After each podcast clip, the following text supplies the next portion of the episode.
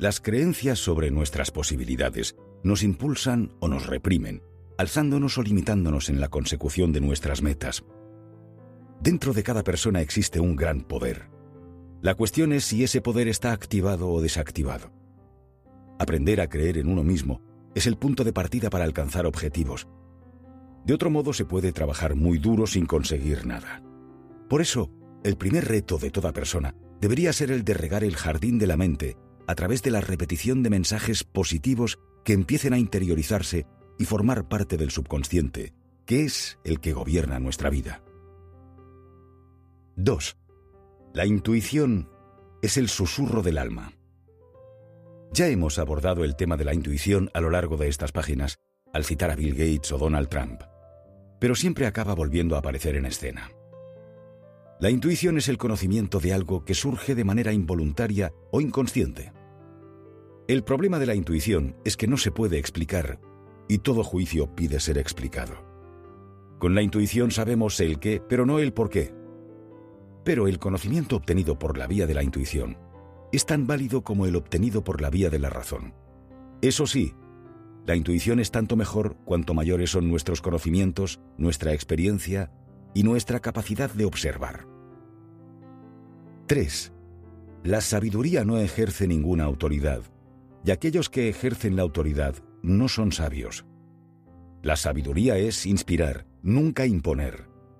Es facilitar que cada persona siga su propio camino es sugerir y estimular, pero nunca decirle a nadie lo que tiene que ser o hacer, entre otras cosas porque la verdad no es algo que se enseña, sino algo que se descubre. Vivir, dice Krishnamurti, es descubrir por uno mismo aquello que es verdadero. El sabio, coach, siempre ocupa un papel secundario en cualquier proceso de desarrollo personal. El trayecto lo debe hacer cada persona por sí misma. No hay dos personas iguales y no hay dos caminos iguales. El coach orienta, impulsa y ejerce de facilitador, pero salvo contadas ocasiones, jamás le dice al coachee o pupilo la decisión que debe tomar, sino que es éste quien decide por sí mismo. Lo peor en cualquier proceso de coaching es que el coach se convierta en protagonista. 4. Haced lo que teméis y el temor morirá. Cualquier emoción existe porque es útil. El problema es cuando esa emoción no cumple su función. El miedo es una emoción necesaria porque ante una amenaza nos permite reaccionar de manera inteligente. El problema surge cuando el miedo nos bloquea y anula. Existe un miedo estimulante que nos moviliza y otro miedo tóxico que nos paraliza. El primero nos impulsa a dar lo mejor de nosotros. El segundo nos bloquea y nos lleva a refugiarnos en lo seguro. Las consecuencias son graves ya que en esta vida o avanzas o retrocedes, no hay término medio. El miedo se contrarresta haciendo, atreviéndose. Si uno por sí mismo tiene dificultades para lanzarse, es bueno apoyarse en terceros que nos animen a hacerlo, o incluso que nos empujen directamente. La mayoría de los miedos no son sino construcciones mentales que nos hacemos, producto de nuestro instinto de supervivencia y que rara vez llegan a cumplirse. El escritor Jorge Luis Borges apuntaba, Si naciera de nuevo, viviría de manera diferente, porque he dedicado más del 80% del tiempo a prepararme para problemas que nunca se presentaron. 5. Por intensa que sea la tormenta, el espíritu ha de permanecer impasible. La serenidad no consiste en estar a salvo del temporal, sino en encontrar la paz en medio de él. El hombre se mide en la adversidad. Para ganar todo el mundo está preparado, pero es la derrota la que forja el carácter. Hay que aprender a fluir en medio de las adversidades. Hace años se llevó a cabo un estudio sobre las características más reseñables entre líderes de todo el mundo. Había una que aparecía a menudo. La mayoría de ellos había pasado por situaciones difíciles desde jóvenes. Muerte de los padres, abandono, enfermedades o tener que trabajar desde muy temprana edad. El ser humano tiene una capacidad sorprendente para gestionar prácticamente cualquier situación y salir adelante.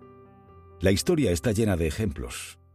La adversidad es absolutamente imprescindible para la modulación de la personalidad.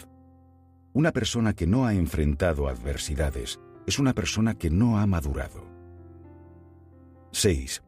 Si te preguntas si eres feliz, es que no lo eres. La felicidad no es una búsqueda.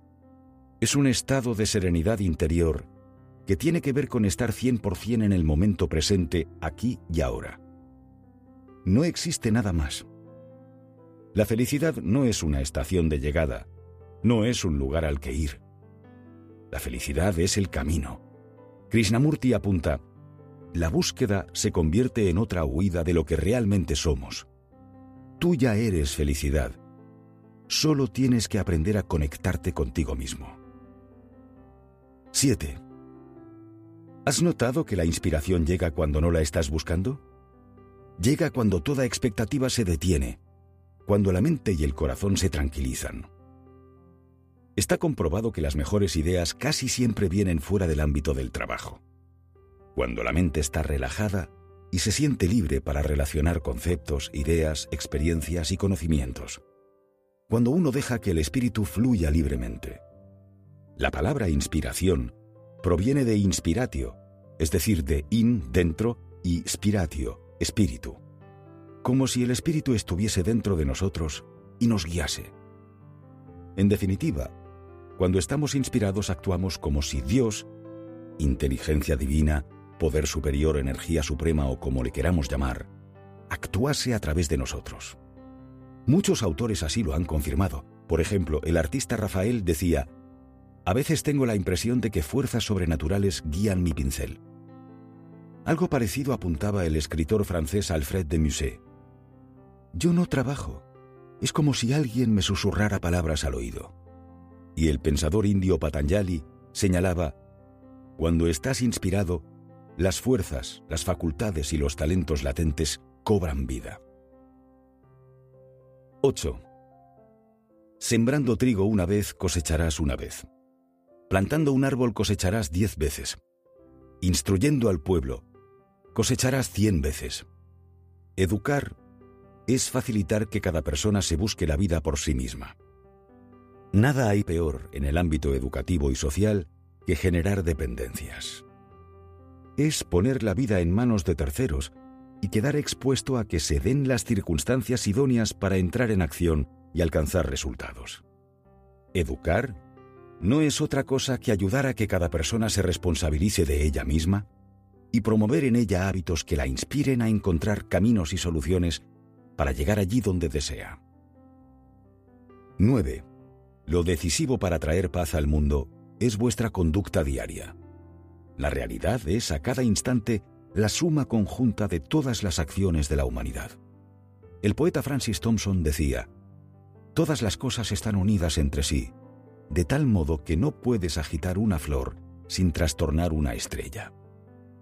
Cada comportamiento, cada gesto, palabra o pensamiento, construye o destruye, suma o resta, nos une o nos separa. Cada acción está provocando consecuencias en un sentido u otro. Construir un mejor mundo no es complicado si cada persona aspira a convertirse en la mejor versión de sí misma. El mundo no tiene que cambiar, son los seres humanos los que tienen que cambiar. El mundo no necesita nada, son los seres humanos los que están necesitados. El mundo es perfecto. Somos los seres humanos los que lo hacemos imperfecto. 10. La sabiduría es la suprema vulnerabilidad a lo verdadero. Solo cuando nos sentimos vulnerables estamos abiertos al cambio. La sabiduría está muy relacionada con la humildad. La soberbia, por el contrario, nos hace aferrarnos fuertemente a nuestros paradigmas e ideas preconcebidas, evitando cualquier transformación. La sabiduría no es un estado, es un proceso, un aprendizaje continuo que jamás finaliza, y para ello es necesaria una actitud de apertura que solo se produce cuando uno actúa con humildad. El poeta persa Rumi decía, vende inteligencia y compra asombro.